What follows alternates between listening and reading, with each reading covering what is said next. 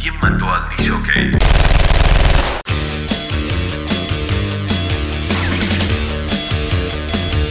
¿Cómo, cómo viviste em, la, vuelta de los, la vuelta de los brujos a- ya pasando por otros proyectos intermedios? Eh, mm, ¿Cómo lo vi? Y bueno, no sé, de, de manera natural, este, son cosas que se van gestando con el tiempo, ¿viste? No es que de un día para el otro. Por ahí ya lo veníamos hablando, nos veníamos juntando y se fue dando. Este, eh, un poco así fue. Eh, es algo como, eh, qué sé yo, lo- lo- lo estoy disfrutando, digamos. En cuanto a lo, en cuanto a lo emocional, Sí, estamos en, nosotros eh, siempre fuimos amigos, eh, así que en- y en este momento hay una, ¿cómo se llama? Una relación muy, muy afectuosa y mucha armonía en el grupo, este, que era la única manera que, que podría ser posible. Y por ahí, capaz que en algún momento tenemos alguna duda de que tal vez, viste, si nos juntamos de nuevo, capaz que podrían surgir algún roce o algo por el estilo y la verdad nada que ver. Este, estamos en una armonía total y creo que eso se transmite en los shows, que sería, eh, creo que ese es nuestro fuerte, casi te diría. sí. Em, ¿En qué contexto nacen, en qué contexto nacen los brujos en cuanto al contexto social? No, no me interesa tanto que, que me que detalles lo, lo- lo personal de la banda. Vos me hablás eh, de, lo, de cuando nos juntábamos, ponerle ahí fines de los 80, Claro, claro, ¿En ese claro. momento? Claro. Y era un momento de auge del rock, eh, del rock argentino, ¿viste? El rock de acá, con sonaba mucho, digamos, nosotros somos de la generación que vivió el auge del- de las bandas de los ochentas, este, y había como un espíritu de búsqueda, un espíritu de rebeldía un poco a, este, una rebeldía eh, como a las, a las, a las formas, este, por ejemplo, en esa época las radios todavía se manejaban de una manera muy formal, no existía en principio la, cuando, bueno, ahí empezaba a aparecer la rock and pop, por ejemplo, que cambió el formato, pero hasta ese momento era todo tenía todo un tinte más formal, igual que en la televisión, todo era también bastante más formal. Y bueno, se, empezaron como a, a, a ver otra manera de comunicar este y eso est- estaba en todos lados, en el teatro, los brujos estábamos involucrados también con gente del teatro, eh, con, con Batato Barea, por ejemplo, este y existía el under, el under como medio de expresión, pero lo más importante era que había mucha gente con, con ganas eh, de ir al under y descubrir qué era lo nuevo, qué era la vanguardia, ¿viste?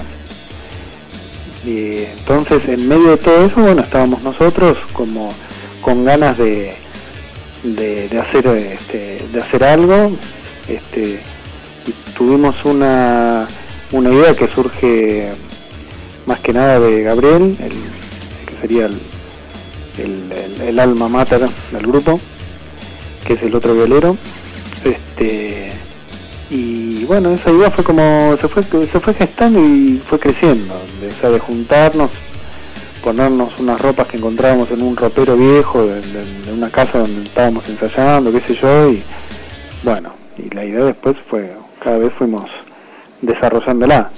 Este pero era un momento de mucha explosión de creatividad que, que había en el aire viste y de búsqueda y había muchas cosas como por hacer Sí, eh, por ejemplo, los trajes, eh, la Sí. vestimenta y todo eso, ¿surgió de algo, de una cuestión espontánea o fue premeditada?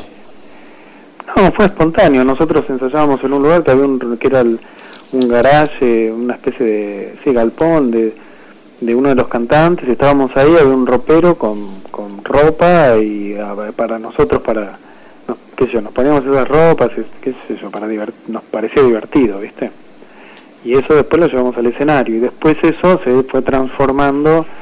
Después ahí empezamos a buscar una, mm, digamos, una conexión entre las letras, la música eh, y el arte de tapa y lo que queríamos transmitir en cada momento. Y bueno, la, la vestimenta es un, un canal de expresión de cómo sentimos que tendrá que vestirse la música que hacemos, ¿no?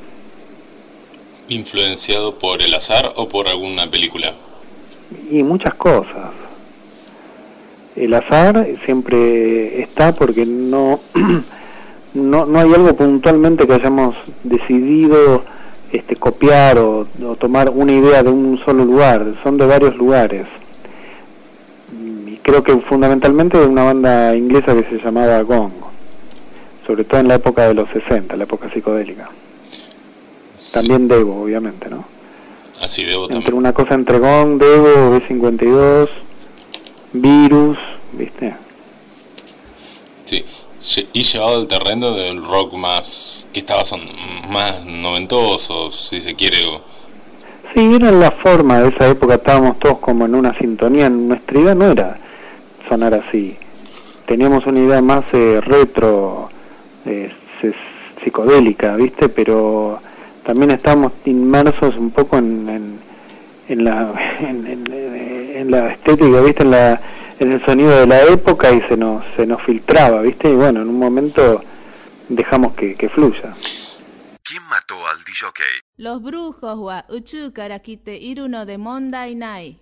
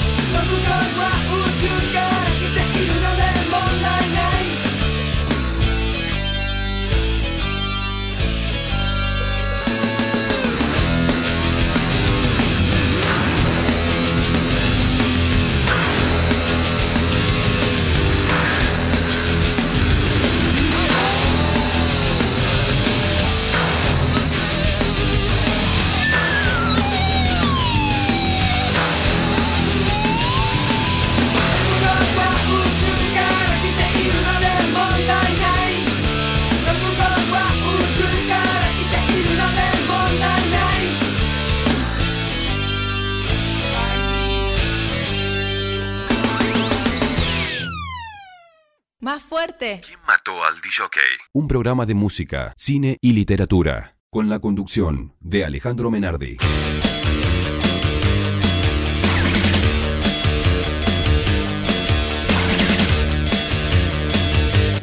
¿Es cierto eso que dicen que Kurt Cobain escuchó, escuchó a los brujos o que escuchó a los brujos la vez que fue a Argentina? Lo que pasó fue que el, fueron el Dave Grohl y el bajista fueron a la Rock and Pop, al programa del ruso Berea.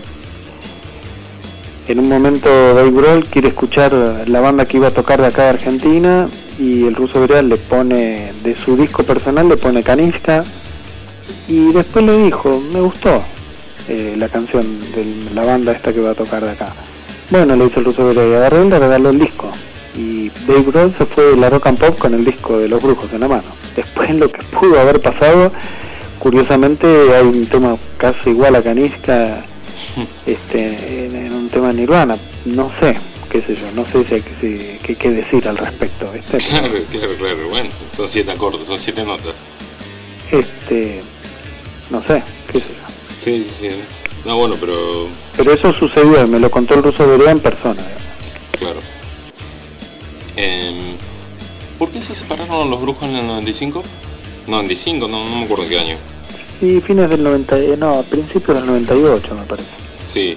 O fines, no me acuerdo. Y yo creo que fue un desgaste.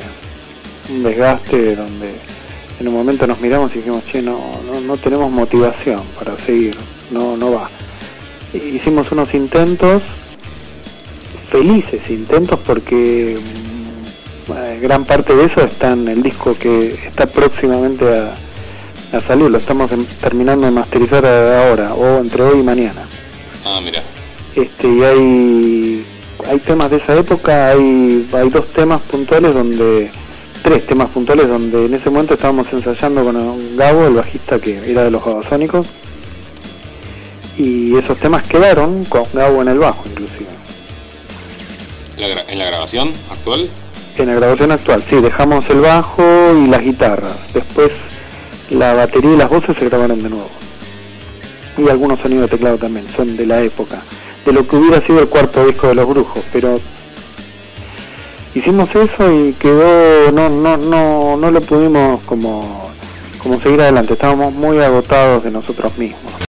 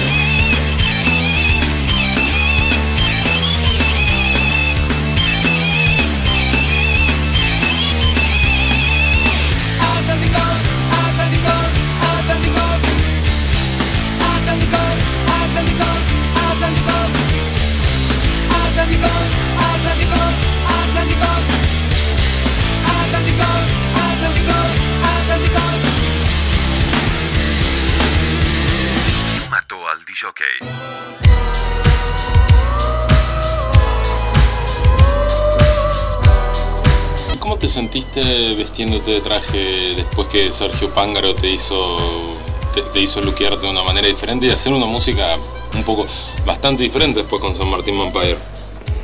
Eh, mira, Pángaro no, no me hizo poner el traje. este, eso fue una idea que tuvimos para el grupo. Este, y de hecho San Martín Vampire surge de... Eh, yo tenía unas, unas propuestas musicales para para lo que hubiera sido también el cuarto disco de los brujos y bueno, como no seguimos, agarré esas cosas que yo tenía, unas ideas y justo se dio que conocía a y después bueno, conocí a Rudy también y lo fuimos mezclando y lo llevamos a cabo, pero así fue como se dio San Martín Vampire. Y, bueno, nada, qué sé yo, la estética del grupo lo, lo decidimos entre los tres. Eh, fue como una forma de, qué sé yo, también yo me gusta cambiar, ¿viste? Sí.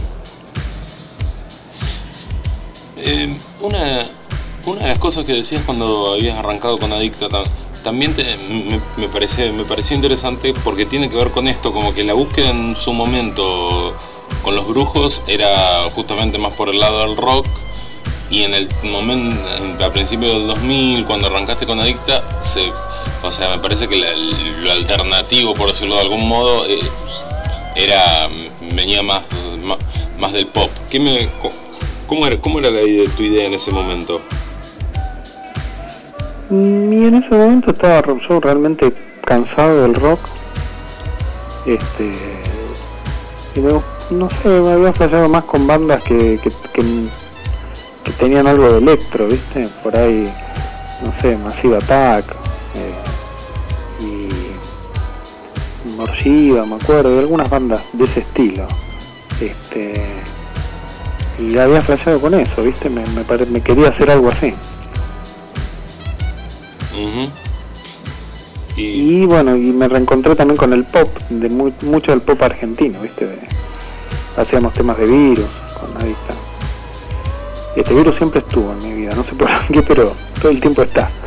Este y bueno, si vos te fijas, Virus también es una banda que, que fue cambiando, fue como empezó haciendo más este New Wave, después hizo un poco New Wave Rock, después hizo Techno.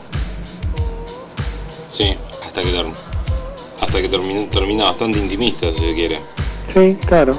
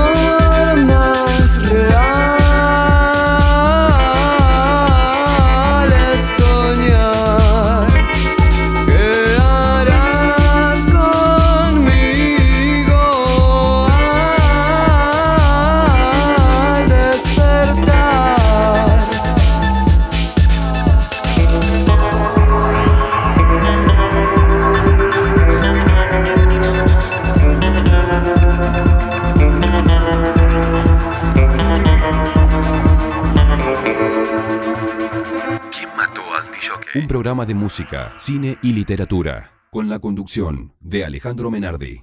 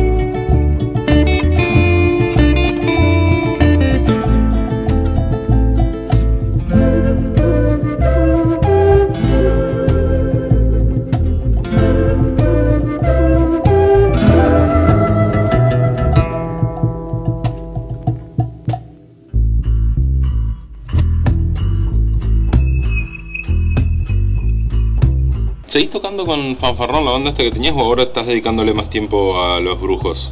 No, seguimos tocando, sí. De hecho, la semana pasada se suspendió un show, lamentablemente, pero se pasó para el 16 de abril. Pero sí, sí, seguimos tocando, haciendo canciones nuevas. Es tan distinto a los brujos que es una faceta que, que tiene mucho que ver conmigo, también algo más intimista y, y es como bueno, como si fuera como si tuviera un par de un par de personalidades, viste medio esquizofrénico, ¿no? Este eh, no sé, me, me con fanfarrón sí siempre sigo, me resulta muy eh, es algo muy natural tocar eso, esa música para mí, es como algo que está en mí. Vibro mucho con eso, ¿viste? Con ir mal delta, estar en la naturaleza, con una, andando en un kayak, ¿viste? Este, la reflejeo con eso. Y con los brujos es como, bueno, un encuentro con, con mis amigos de toda la vida y una celebración, ¿viste? Lo, lo vivo como casi como una segunda adolescencia, pero desde la madurez, ¿viste? O sea, ahora se disfruta, eso está recopado. Tanto como... Está recopado, mira, uso palabras. O sea, jóvenes. Dejo palabras del siglo pasado. Claro, claro. No, no, no, copado todavía se usa. ¿Ah, sí? Sí, sí, sí, se usa, se, usa. Pero bueno, ya, ya es como el cassette, ¿viste? Claro. En cualquier momento se va, se va a dejar de usar. Y Así que, bueno, pero tu proyecto actual, tu proyecto actual que más tiene que ver con tu etapa musical actual es, vendría a ser Fanfarrón. Eh, perdón, ¿cómo? No, que tu proyecto actual, tu proyecto actual vendría a ser Fanfarrón. Eh, ¿qué, qué, qué tipo de música sentís que te falta hacer? que te gustaría? O sea que... Ah, a ver, no, no, todavía siento que que tengo que seguir explorando con los ritmos folclóricos. Siento que estoy en un aprendizaje todavía y eso me, me motiva, pero siento que ahí todavía estoy en una búsqueda. Este, después como sí, así hablamos, como que me gustaría, la verdad me encantaría tocar clásico con la guitarra, estoy bastante lejos, ¿viste? Este, tengo algunas partituras que leo y todo, pero cada, cada estilo de música eh, lleva años de aprendizaje, ¿viste? Sí. Y, bueno, qué sé yo, ya me di cuenta que en esta vida todo no, no lo voy a poder hacer. Mm. Y en la otra tampoco, porque no creo que no creo que vuelva así. A lo mejor te dedicas a hacer otra cosa. También, sí. Como... O a tocar otro instrumento. Sí, como papo, arreglar autos, qué sé yo.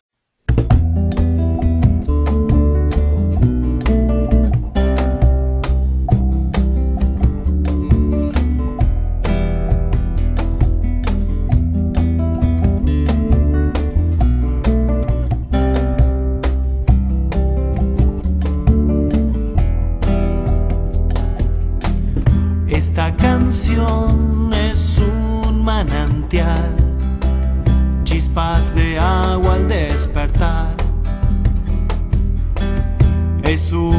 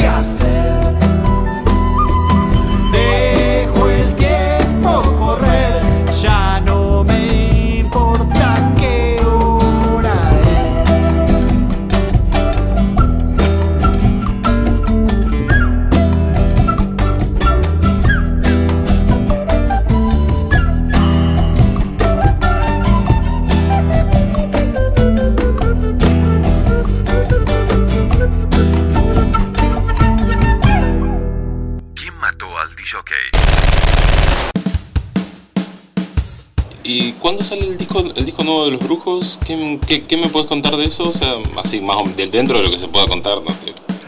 Ya, el disco mm, se está terminando de masterizar, ya el arte de tapa está, porque es eh, básicamente tiene que ver con la sesión de fotos de las fotos que se vieron de nosotros ahora, esa sesión, bueno, esa sesión eh, fue parte para disco y parte para prensa, pero es esa misma sesión, o sea que el, disco, arte de tapa prácticamente está, los temas, este, bueno, los temas están porque los, los estamos masterizando, este, y eh, voy a decir algo que lo dicen todos, la verdad me siento muy poco original, pero creo que podría llegar a ser el mejor disco de los brujos.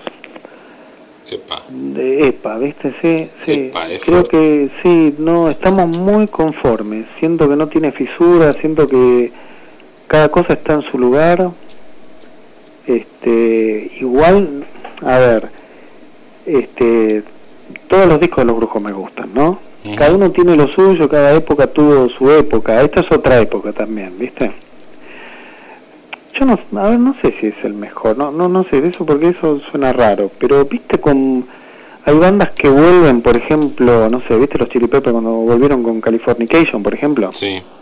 está bien, a- a- algo así quiero decir, no es que es el mejor, porque, qué sé yo, por ahí los Chili Peppers te gusta otro disco, pero ese disco es un quiebre, viste, cuando decís, "Ah, ahora están en, mira, es un disco que, que está todo bueno y que tiene un, o sea, que está todo bien en su lugar Ujú. Y es como otra faceta a su vez. Son ellos, pero como en otra faceta, ¿se entiende? Sí, sí, sí. Y también, o como un disco, ¿viste el disco de New Order que salió en los 90, que no me puedo acordar cómo se llama? New- El otro, ¿eh? ¿En el 90 o en el 2000? No, 2000, 2000. Get Ready. Mira, no me acuerdo. Sí, Get Ready. buen- que está buenísimo, que Get, está Get buenísimo. Ready es el disco que sacan después de que hacía del 94 que no, habían que no, que no venían grabando nada. Sí, Claro. es un discazo que tiene una chica que saca fotos en la tapa. Sí, totalmente, ese disco. Bueno, yo, yo, yo digo, bueno, los brujos me, me gustaría como que vuelvan con un disco que tenga esta característica, que vos lo escuches de principio a fin y digas, está buenísimo. No sé si es el mejor, ¿viste? Pero está está bueno y como que y como que tiene un, un espíritu donde todo está en su lugar, ¿viste? Como como una madurez que está bien, ¿viste? Siento que el disco de los brujos tiene eso, qué sé yo, esperemos que, Sí. que sea así, ¿no? Ah, y, y, y, y se me ocurrió así recién, y no te molesto más. Eh, estaba ese petit...